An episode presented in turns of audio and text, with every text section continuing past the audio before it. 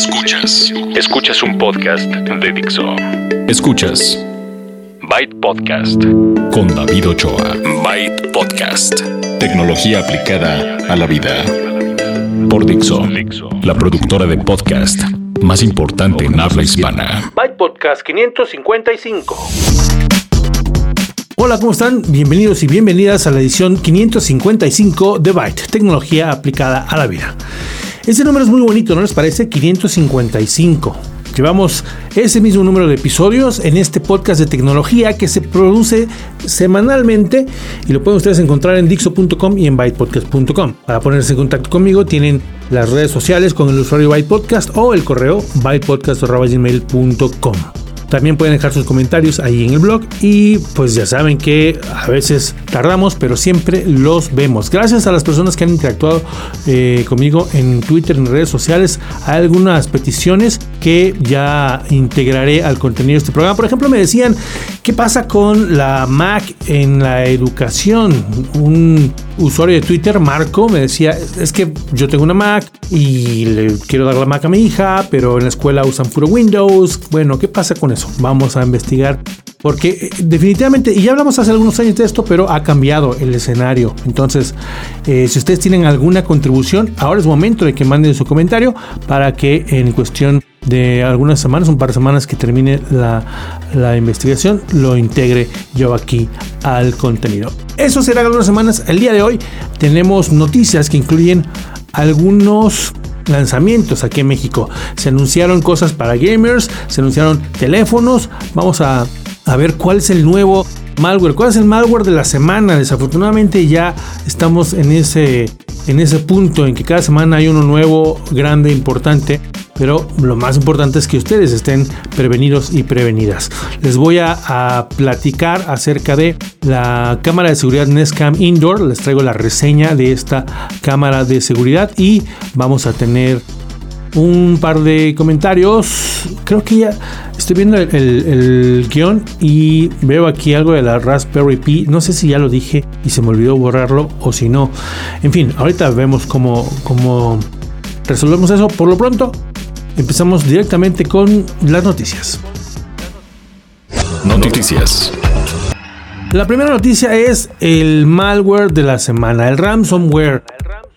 Hace algunos, algunas semanas ya les habíamos comentado acerca de WannaCry y este ataque global que afectó a muchas personas. En ese entonces describimos el ataque, describimos un poco la manera de defenderse y esperamos que ustedes hayan salido ilesos. Esta semana hubo otro, otro ransomware global atacando países como Ucrania, Francia y España y muchos otros lugares. Entonces, aquí lo que siempre les recomiendo es que tengan ustedes su respaldo. ¿Por qué? Porque si ustedes son víctimas del ransomware, que es el secuestro de sus archivos, es decir, se infectan y si no pagan una recompensa, no les devuelven el acceso a sus archivos. Bueno, no paguen nada, no le den nada a, los, a los cibercriminales, no fortalezcan esa, esa mafia. Lo que hagan, lo que tienen que hacer es simplemente de su respaldo, pues reinstalan, restauran todo.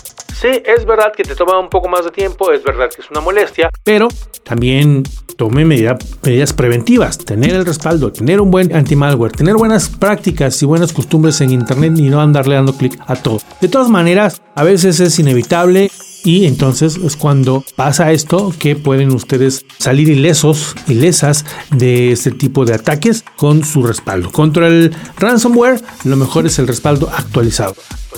Bueno, este nuevo ataque de, de ransomware eh, estoy leyendo en, en, un sitio en slashdot.org que la, la, compañía que usó el hacker, bueno, el cibercriminal, no el cibercriminal, para establecer los medios de que me paguen, de que les me manden su código y yo les doy la clave y así, que no sabemos si tenía intención de hacerlo. Entonces la compañía del correo dijo, ¿saben qué? Yo voy a bloquear el, el correo de este cibercriminal y háganle como quieran. Entonces, si alguien decide, ah, pero es que mi operación no se puede parar, le voy a pagar al cibercriminal. Y entonces el cibercriminal no tiene manera de recibir tu correo en el que dices, ya te pagué, ahora aquí está mi clave para que me liberes los archivos, pues el, criminal no lo va a ver y, no habrá sido, no habrá servido de nada que ustedes paguen. Entonces, de nuevo, aquí la recomendación es eviten a toda costa el pago eviten estar expuestos a este tipo de cosas y tengan su respaldo y todo su, su negocio en orden. ¿Va? En otras noticias, aquí en México hubo un par de lanzamientos la semana pasada por parte de Motorola, que es una filial de Lenovo. Recibimos smartphones de gama baja. Mm, ya saben que los smartphones de Motorola de gama media es el Moto G, el de gama alta Moto X y Moto Z y los de gama baja el Moto E, que ya va en su cuarta generación. Les llegaron unos nuevos, la familia Moto C es la que se une y entonces tenemos el Moto E cuarta generación, acompañado del Moto E cuarta generación Plus, que es un poco más grande. Y tenemos el Moto C y el Moto C Plus.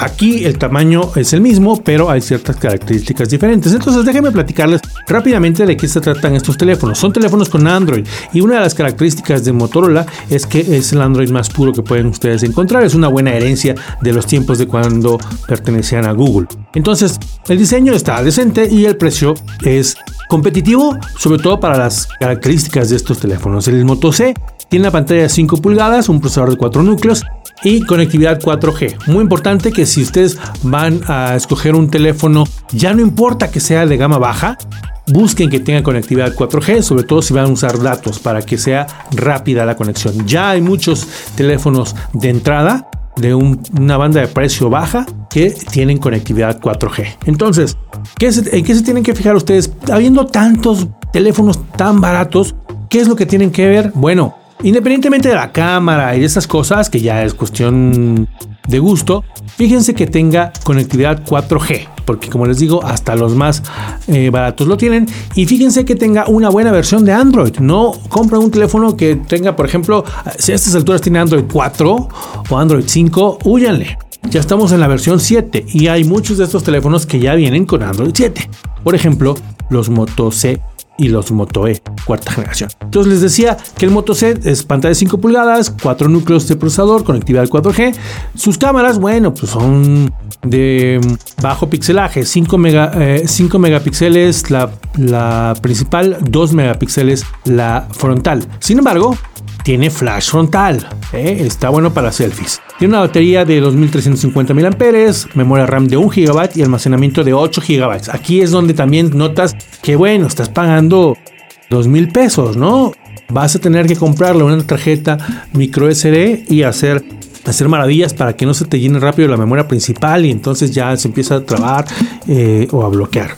Bueno, entonces el Moto C Plus es del mismo tamaño, pero tiene un mejor procesador, aunque también es de 4 núcleos.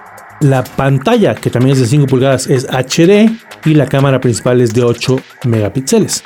El almacenamiento también sube a 16 GB y la batería es de 4000 mAh. Ok, entonces si ven cuál es la diferencia, es poca. Y por supuesto en precios, el Moto C cuesta 2500 y el Moto C Plus cuesta 3 mil pesos. Una diferencia de 500 pesos que por lo visto vale la pena ir por el Moto C Plus.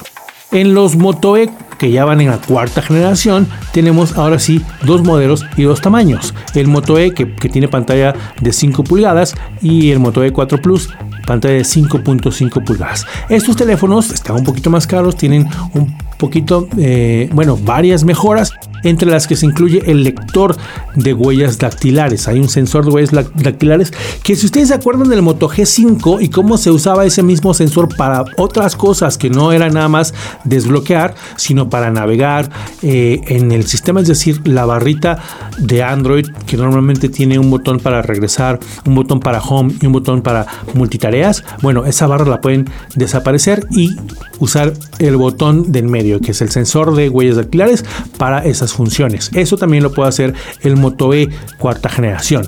Em, les decía, la diferencia es 5 pulgadas contra 5.5. Ambos tienen diseño eh, metálico. los procesadores son quad core en ambos casos, pero em, las cámaras son diferentes. En el caso del Moto E la cámara principal es de 8 megapíxeles y en el caso del Moto E4 Plus es de 13 megapíxeles. Entonces, em, ambos son velocidad 4G, ya sabíamos. Em, tienen 16 GB de almacenamiento, 2 GB de memoria RAM, ¿no? Más que el Moto C porque el Moto E es mejor que el Moto C y ya tiene, como les digo, varias cosas que lo diferencian. Y el precio, a partir de 3600, el Moto E4 y 4300, el Moto E4 Plus. ¿Ok? Eh, en el caso, para los que están escuchando en otro país, más o menos en dólares, estamos hablando de 180 dólares el Moto E4 y no sé, 210 el, el Moto E4 Plus. Lo que tiene padre el Moto E4 Plus es una batería de 5000 miliamperes y no está tan grueso. Si están gruesos, ¿no? Pues no son los más delgados del mundo, son de gama baja. Pero 5000 miliamperes es una batería enorme. Es como si trajeran eh, la batería y una batería extra, pero en el mismo en el mismo teléfono. Bueno, ahí tienen los cuatro modelos que presentó eh, Motorola que es parte de Lenovo. Y una de las cosas que vale la pena mencionar, porque nos centramos ese día en la presentación, es que los smartphones de Lenovo van a desaparecer, por lo menos en este continente. Ya no se van a dedicar a mm, desarrollarlos, sino le van a dar todo el énfasis a los smartphones de moto, de Motorola. Entonces, seguiremos viendo todas estas familias y desaparecerán los, Lenovo, los Lenovo eh, la serie K, por ejemplo, que, que no era mala, ¿eh?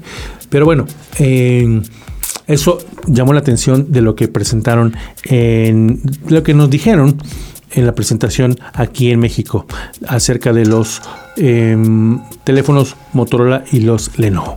Lenovo, por cierto, también presentó toda su línea de hardware para gamers, pero de eso les voy a platicar en un rato más. Hablando de gamers, les tengo también la noticia de que HyperX, esta división de ah, alto desempeño y gaming de Kingston, acaba de presentar en México su mouse para gamers Pulsefire FPS, un mouse que está diseñado precisamente para las necesidades de, los gamers eh, en cuanto a resolución, en cuanto a manejo, ligereza, los botones, los componentes. Todo eso está pensado y se supone que escucharon a los gamers porque lo em, diseñaron haciendo encuesta entre ellos. Está en exclusiva disponible en Amazon México. Es el único lugar donde lo pueden encontrar. Se llama Pulsefire FPS y es el mouse para gamers de HyperX, división de Kingston. Bueno, pues esto noticias. Vamos a videojuegos. Videojuegos. Les decía yo hace un momento que Lenovo presentó aquí en México también su portafolio, su línea de hardware para gamers. Se llama Legion o Legion, como lo encuentran ustedes, depende de quién lo pronuncie. En español Legion, en inglés Legion. Lenovo Legion tiene varias líneas, tiene laptops, tiene desktops y todas ellas están disponibles ya para los gamers, para los que buscan alto desempeño, no solamente los gamers, si de repente necesitan una computadora para um, renderear video, para trabajar con 4K, para a lo mejor en aplicaciones pues es un cliché, pero siempre mencionamos las de arquitectura y las que necesitan de mucho eh, poder de procesamiento. Bueno, los mejores procesadores se usan en este tipo de computadores a aquellos que también están desarrollando para realidad virtual necesitan también todo este procesador. Y algunas de ellos, por cierto, están certificadas para realidad virtual.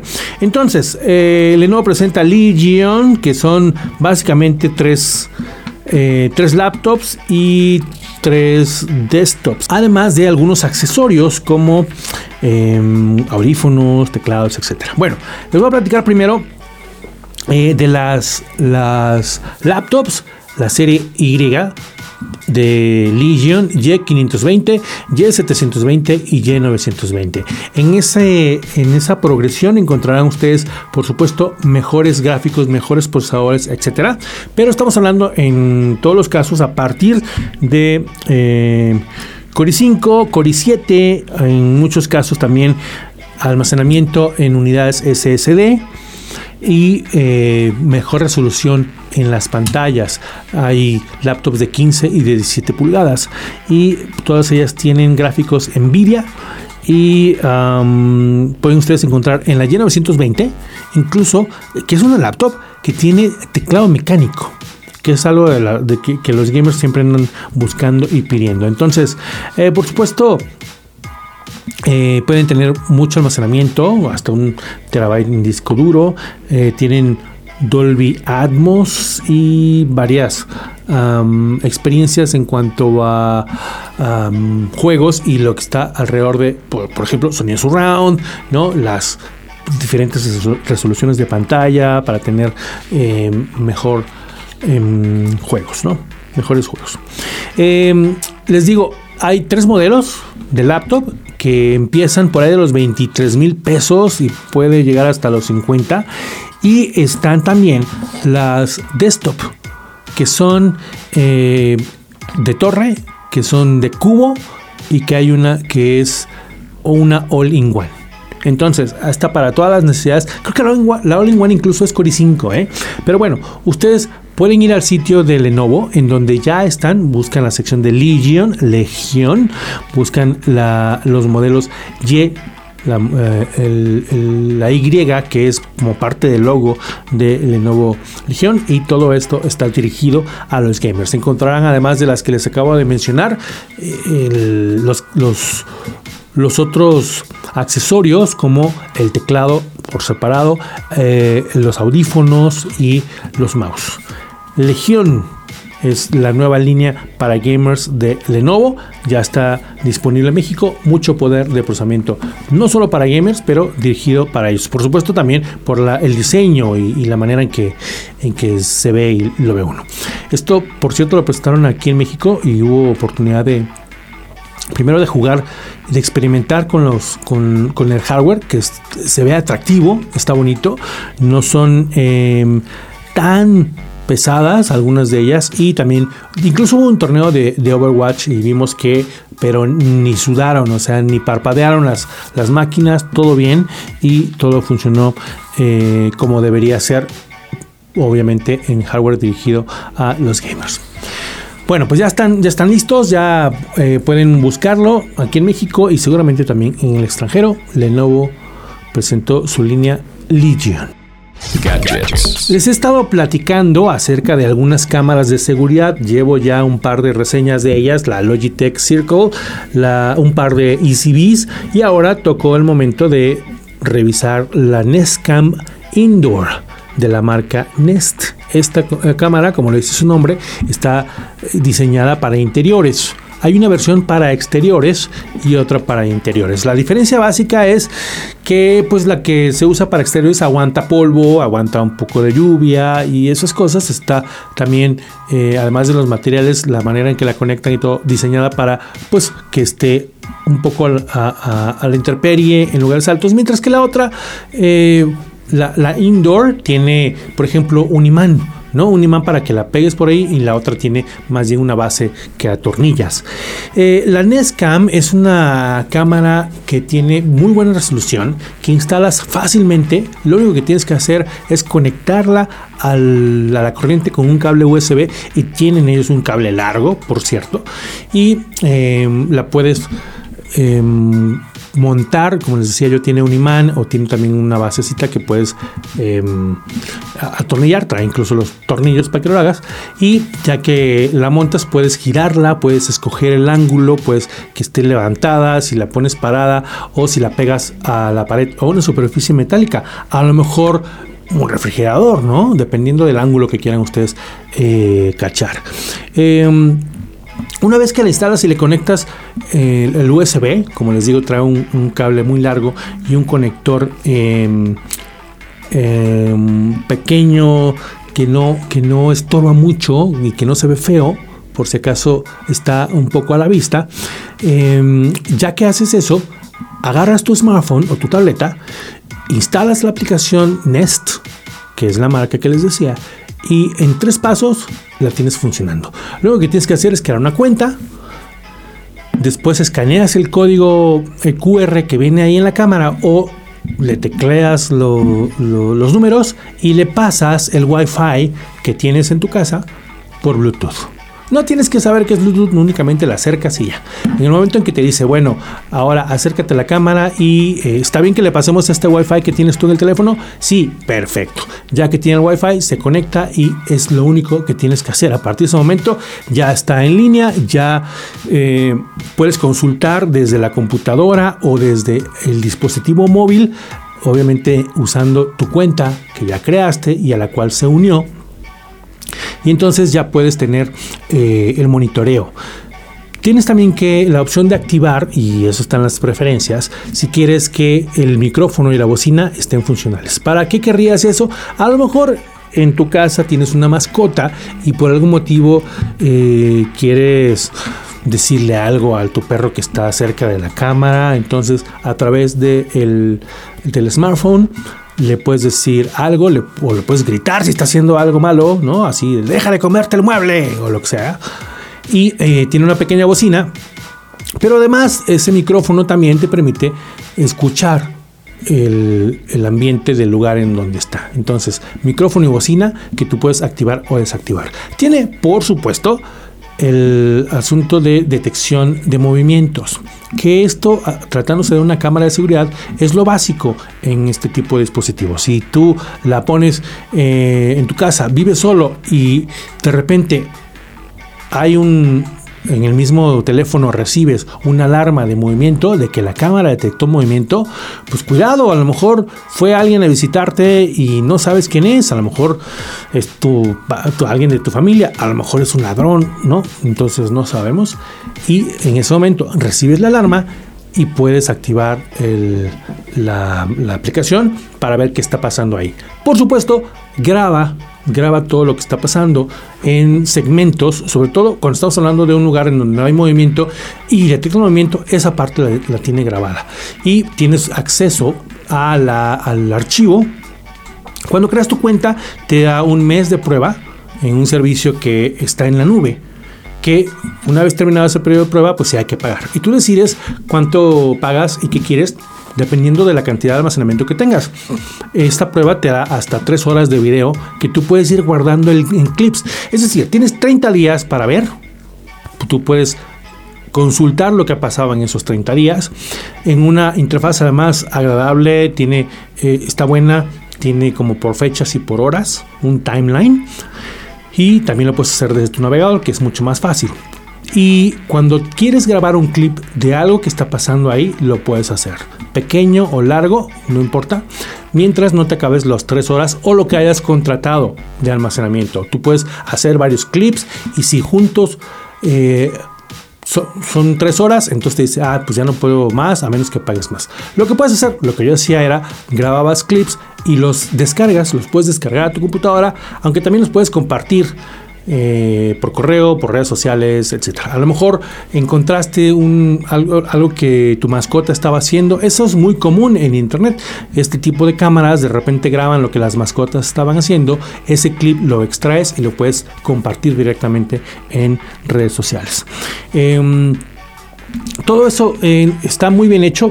Esto que le estoy platicando y que lo habían ustedes escuchado más o menos similar en las otras las otras reseñas de cámaras es porque de esto se trata una cámara de seguridad, las que están, de las que están conectadas a internet, ¿no? Que tengas acceso remoto, que puedas consultar el video, que puedas grabar o extraer los clips de video. Bueno, ¿por qué? Em, ¿Cuál es la diferencia? ¿Por qué escogería uno la Nest?